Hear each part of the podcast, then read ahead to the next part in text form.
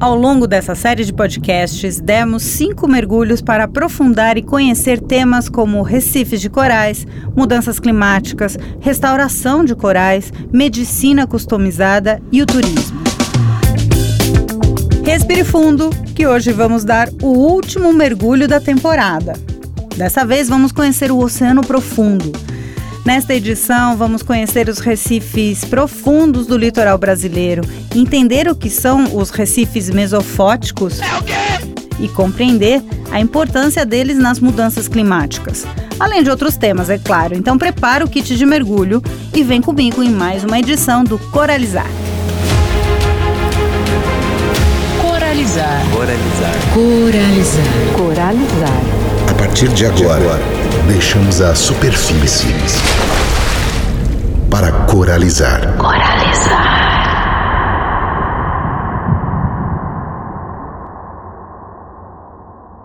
Bom, recifes mesofóticos são aqueles entre 30 e 150 metros de profundidade.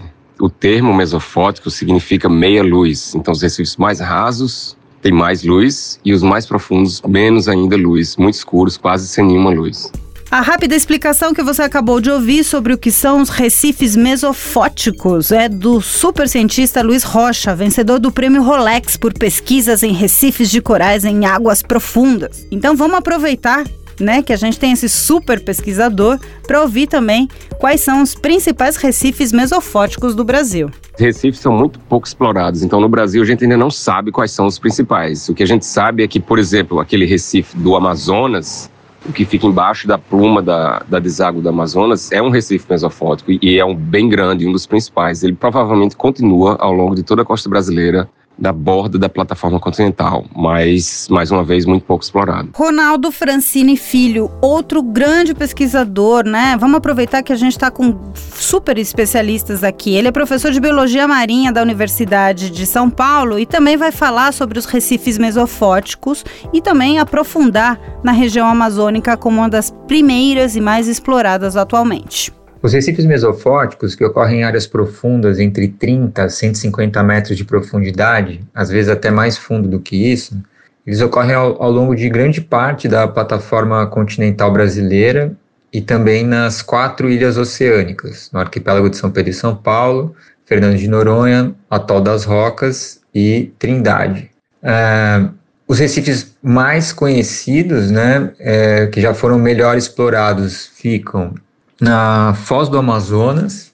Então a gente tem ali um Recife que foi é, primeiramente estudado na década de 70, então as primeiras evidências para a ocorrência de recifes profundos no Brasil científicas vêm desse período da década de 70 para estudos realizados com dragagens, é, onde foram registrados uma série de organismos típicos de ambientes recifais, né, de recifes, e a gente também tem muita evidência histórica com base em pesca. Então a gente tem aí o que os portugueses chamavam de pargueiras, que são linhas e anzóis de mão, em que eram capturados pargos, né, que são organismos peixes de importância econômica, lutijanos purpúreos, que é um bicho típico de recifes mesofóticos, né, profundos. Então a gente tem essas evidências históricas, os primeiros estudos na década de 70, é, depois desses estudos na década de 70, o Recife do Amazonas, em particular, que é um grande sistema recifal profundo na foz do rio Amazonas, ficou esquecido. E a gente passou a ter estudos é, em recifes mesofóticos na região de Abrolhos, na região é, da costa, na plataforma nordeste do Brasil, alguns estudos é, pioneiros aí na costa da Paraíba. E nas ilhas oceânicas, Fernando de Noronha, São Pedro e São Paulo, Trindade e Atol das Rocas. Então, mais próximo desse momento atual em que a gente vive, foram feitos novos estudos no Recife do, sobre o Recife do Amazonas e foi descrito então esse grande sistema recifal, haviam só evidências né, de que existiam recifes ali na foz do Amazonas e depois disso então a gente aprendeu que na foz do Amazonas existem recifes extensos ali e bastante diversos. São uma transição aí entre a fauna típica do Brasil e a fauna típica do sul do Caribe. Então a gente tem aí montanhas oceânicas também, além das ilhas e da costa. São, a gente tem montanhas oceânicas na costa norte, próximas ali a Fernando de Noronha, ao Tal das Rocas. a cadeia Vitória Trindade também, que fica entre o continente e a Ilha da Trindade, ali na costa central brasileira. E a gente tem os ambientes mesofóticos, né, profundos aqui no sudeste também, rochosos, sudeste e sul. São ainda pouco explorados por conta das condições oceanográficas não muito favoráveis, água fria, visibilidade não tão boa nessa área profunda, mas então a gente tem aí sistemas mesofóticos recifais extensos ao longo da costa brasileira toda, incluindo aí um, um habitat chamado de banco de rodolitos, né, que são algas calcárias, são algas, mas que depositam carbonato de cálcio, então elas são algas duras, né, tem um esqueleto calcário, e esse, o Brasil abarca os maiores bancos de rodolitos do planeta, é, principalmente na costa central, mas também na costa norte, nordeste e sul, sudeste. Então a gente tem rodolitos aí como uma das feições aí de ambientes que se faz muito importante no Brasil e também em algumas ilhas, né, em volta de Fernando de Noronha, nos ambientes mais fundos. Então, recifes mesofóticos profundos são típicos aí do Atlântico Sul Ocidental, na costa brasileira, nas ilhas e nas montanhas oceânicas. Muito bem, vamos ver se a gente entendeu aqui, né? Os recifes amazônicos são recifes mesofóticos. Agora eu saquei! Vamos ouvir de novo Luiz Rocha para explicar da importância da região e como esses recifes se estruturam. Os recifes amazônicos, eles são recifes mesofóticos que se desenvolveram embaixo da pluma do Amazonas. Então, o Amazonas, ele é um rio de água doce, obviamente, e água doce ela é menos densa que água salgada. Então, quando ele encontra com o mar, a maioria dos rios formam um estuário. Mas como o Amazonas é muito, tem muita água, água doce demais, a água sai com tanta correnteza que ela não se mistura imediatamente com a água do mar. E como ela é menos densa, ela flutua sobre a água mais a, a água salgada, que é mais densa.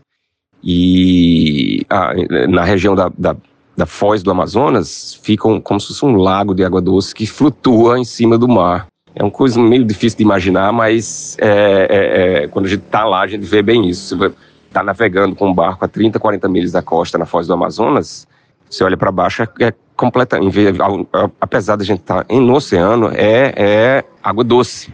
E essa pluma vai até mais ou menos 30 metros de profundidade. Abaixo dos 30 metros é que a gente encontra água salgada.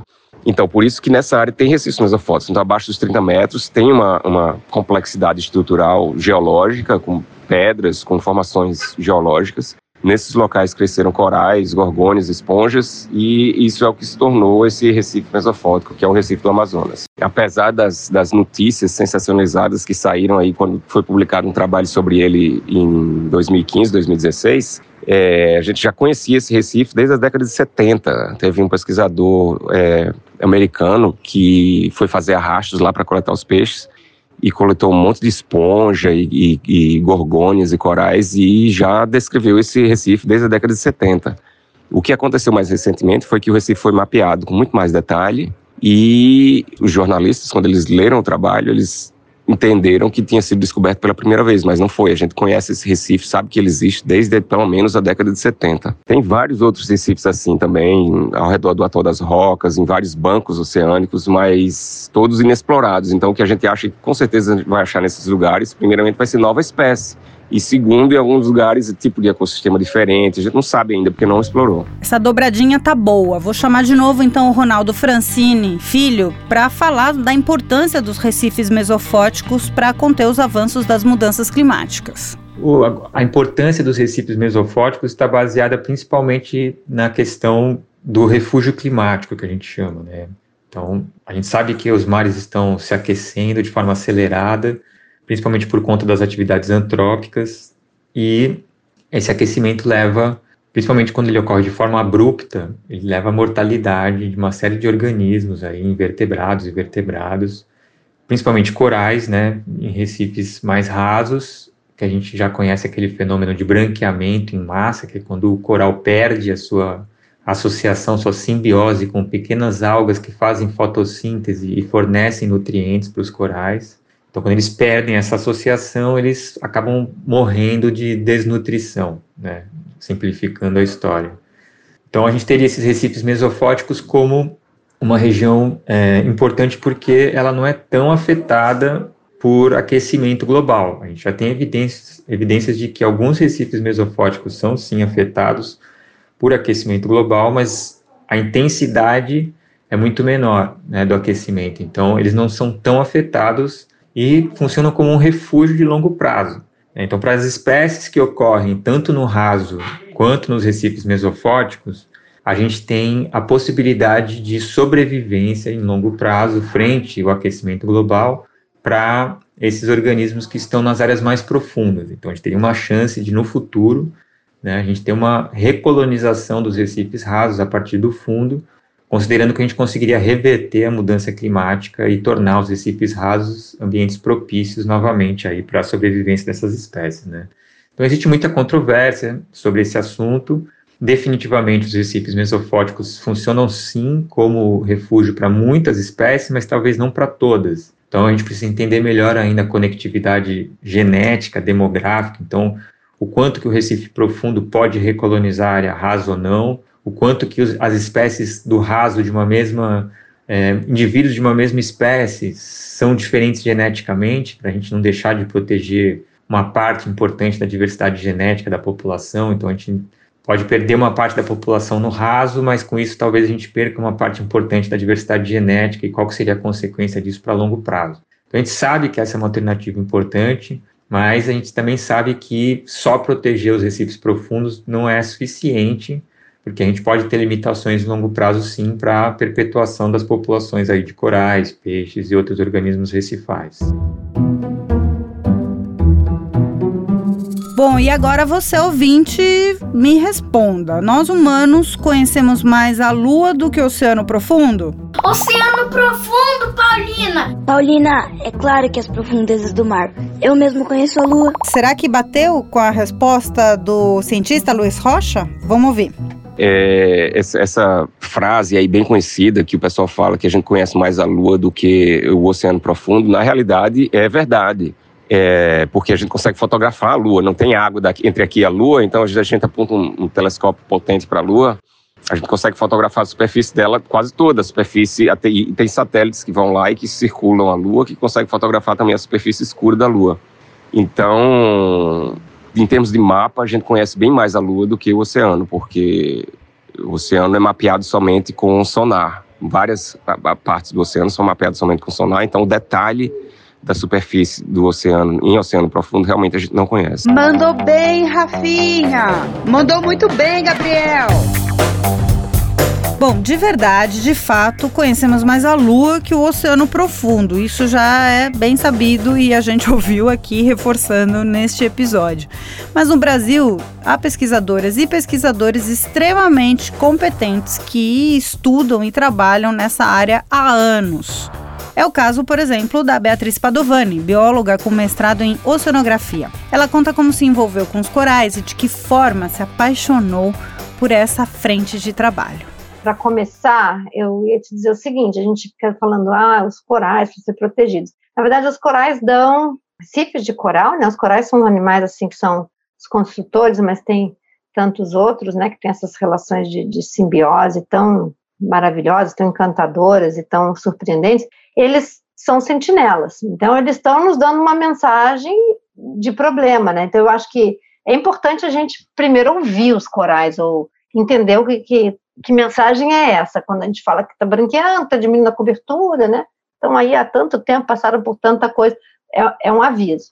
É, mas eu, pessoalmente, assim, deixa eu pensar, Paulo, porque eu comecei a mergulhar antes de ver Recife de Coral, né? Assim, embora sei lá, comecei a mergulhar em ambientes que existiam corais animais, mas não recifes de coral.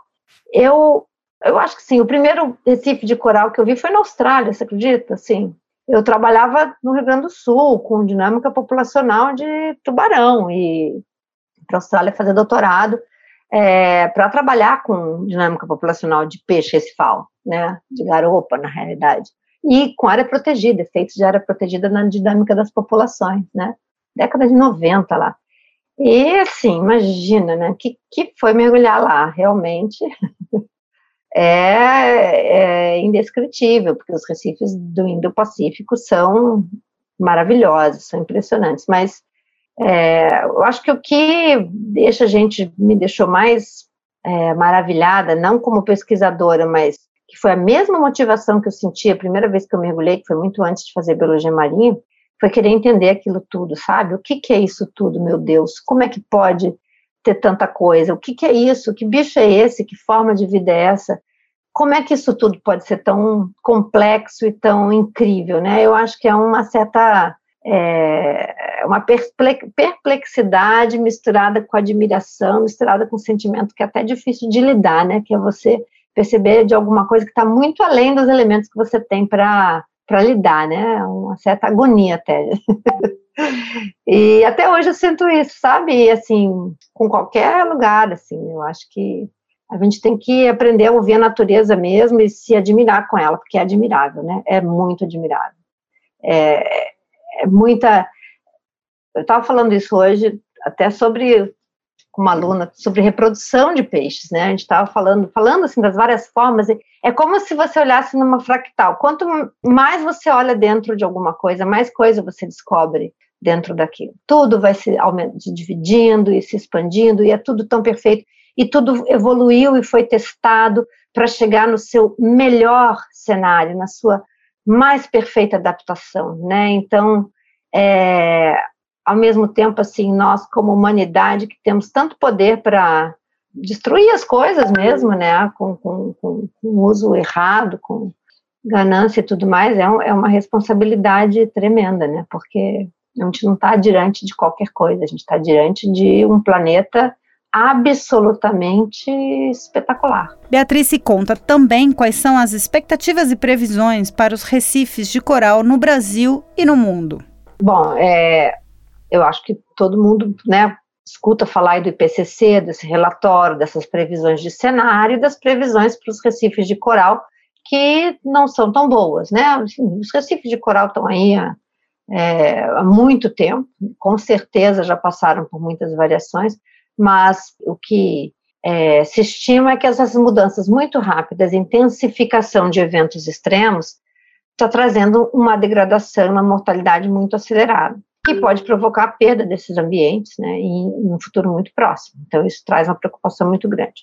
É, o último relatório saiu agora, esse ano, há poucos dias até, o relatório da Rede Global é, de Monitoramento de Recifes de Coral. É o primeiro relatório integrado, no qual se fez um esforço tremendo, né, que não é fácil, de juntar dados do mundo inteiro, padronizar esses dados coletados de diferentes maneiras e fazer uma análise integrada com o mesmo método e tudo mais. E, e esse esforço enorme mostrou alguns fatos bem interessantes. É, mostrou que os recifes se recuperaram. Bom, primeiro grande evento de branqueamento provocado por um El Ninho, que não é um fenômeno necessariamente de aquecimento global, El é um fenômeno natural, mas 98 teve um El Ninho muito forte, muito grande, que, que provocou perda nos recifes de coral. Desde então, eles foi observado que muitos recifes se recuperaram, conseguiram se recuperar, né, é, naturalmente, alguns, claro, com medidas de proteção e tal, mas houve uma recuperação. E que nessa última década, né, essa última década, que foi a década mais quente desde as medições, 2010 para cá, mais ou menos, é, houveram de novo quedas, né, a partir desses novos eventos de branqueamento, a gente teve aí dois, três eventos intensos, e que foram muito intervalos muito curtos. Então, houve uma perda que é estimada para o mundo inteiro de 14% dos recifes de coral, que é muita coisa. 14% estimado da cobertura viva é muita coisa. E, em paralelo, é, um aumento da cobertura de algas, o que significa que existe uma tendência prevalecente no momento dessa mudança de fase, né, de, de, de, de predominância de corais para um aumento das algas, o que muda o sistema todo, como um todo, né. É, a má notícia é que certamente isso é por mudanças climáticas. As mudanças climáticas, porque intensificaram esses eventos de anomalias térmicas que causam branqueamento, que não foram só eventos de El Ninho, que houveram também ondas de calor, né, intervalos muito curtos, e os recifes não conseguem se recuperar nesse tempo curto. É, a notícia boa é que os recifes têm conseguido se recuperar nos intervalos é, permitidos, né, nos intervalos assim de, de bonança, digamos assim, e que medidas de conservação têm sido essenciais para essa recuperação, ou seja, existe o que fazer, e existe muita resiliência natural dos ambientes recifais e a gente pode aumentar isso. Então, esses resultados em conjunto demonstram que ações locais são fundamentais. É claro que a gente precisa é, lutar e combater os efeitos da mudança climática, aceleração dos efeitos, né, é, é, enfim, emissão de, de, gases de efeito estufa, toda, toda, né, essa conjuntura, reforçar os acordos, lutar, né, como a gente puder, né, como, como humanidade para mudar esse cenário, mas ações locais são essenciais, são importantes, o que nos traz também para uma, uma, um novo desafio. A gente tem que estar conectado globalmente para ter esse tipo de, de ação, né, para ter esse tipo de,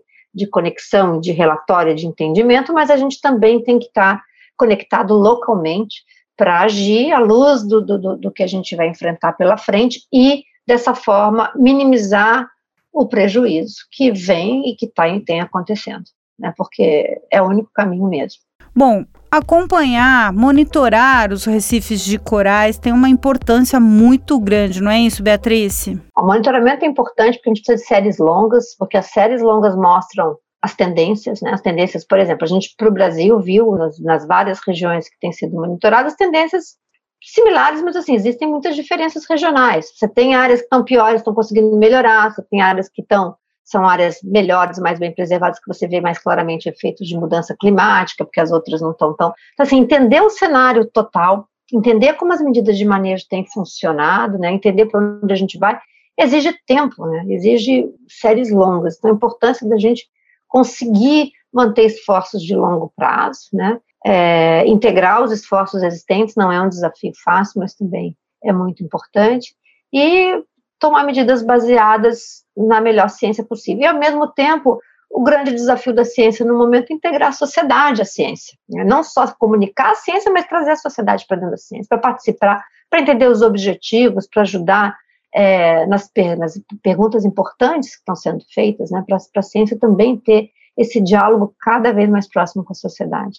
Então, o monitoramento, ele, ele tem essa, essa, essa possibilidade, porque ele é uma tomada de dados diária, e pessoas vivem nesses, em contato com esses ambientes de diferentes formas. Então, elas têm suas observações, né? Estão ali, estão vendo, constroem é, é, é para si, assim, né, e uns com os outros, uma visão. E essa visão, às vezes, não encontra é, um fórum para ser debatido. Então, essas atividades né, de monitoramento que permite esse diálogo interinstitucional para além da, da academia, simplesmente mesmo dos gestores, apenas, né, para uma sociedade também que é usuária, é muito importante. E a mas, última pergunta. Diga. Não, eu ia dizer, mas pesquisa é sempre importante. A gente é, sabe muito pouco do fundo do mar, né, Paula? Então, assim, é, é impressionante como cada vez tem coisa nova para se descobrir. Isso eu acho que é um grande estimulador para quem trabalha nisso, né? Para quem gosta de pesquisa, é grande a curiosidade, né?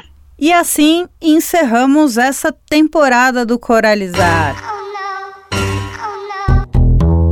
Um podcast repleto de vozes inspiradoras e imprescindíveis para entender da saúde dos corais, do oceano e do planeta. Em meio a um período climático tão difícil, tão conturbado, o trabalho desses profissionais é um sopro de esperança para a saúde ambiental global. Eu sou Paulina Chamorro e fico por aqui em mais uma edição do podcast Coralizar, uma iniciativa WWF Brasil em parceria com o Instituto Neoenergia. Muito obrigada pela sua companhia neste e nos episódios anteriores. Se você não ouviu todos, corre para nossa página no seu agregador favorito e maratone tudo sem medo de ser feliz. Compartilha também. Eu fico por aqui e espero você na próxima. Tchau!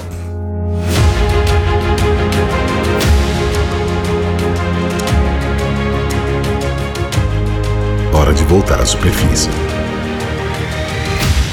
Até o próximo Coralizar. Coralizar.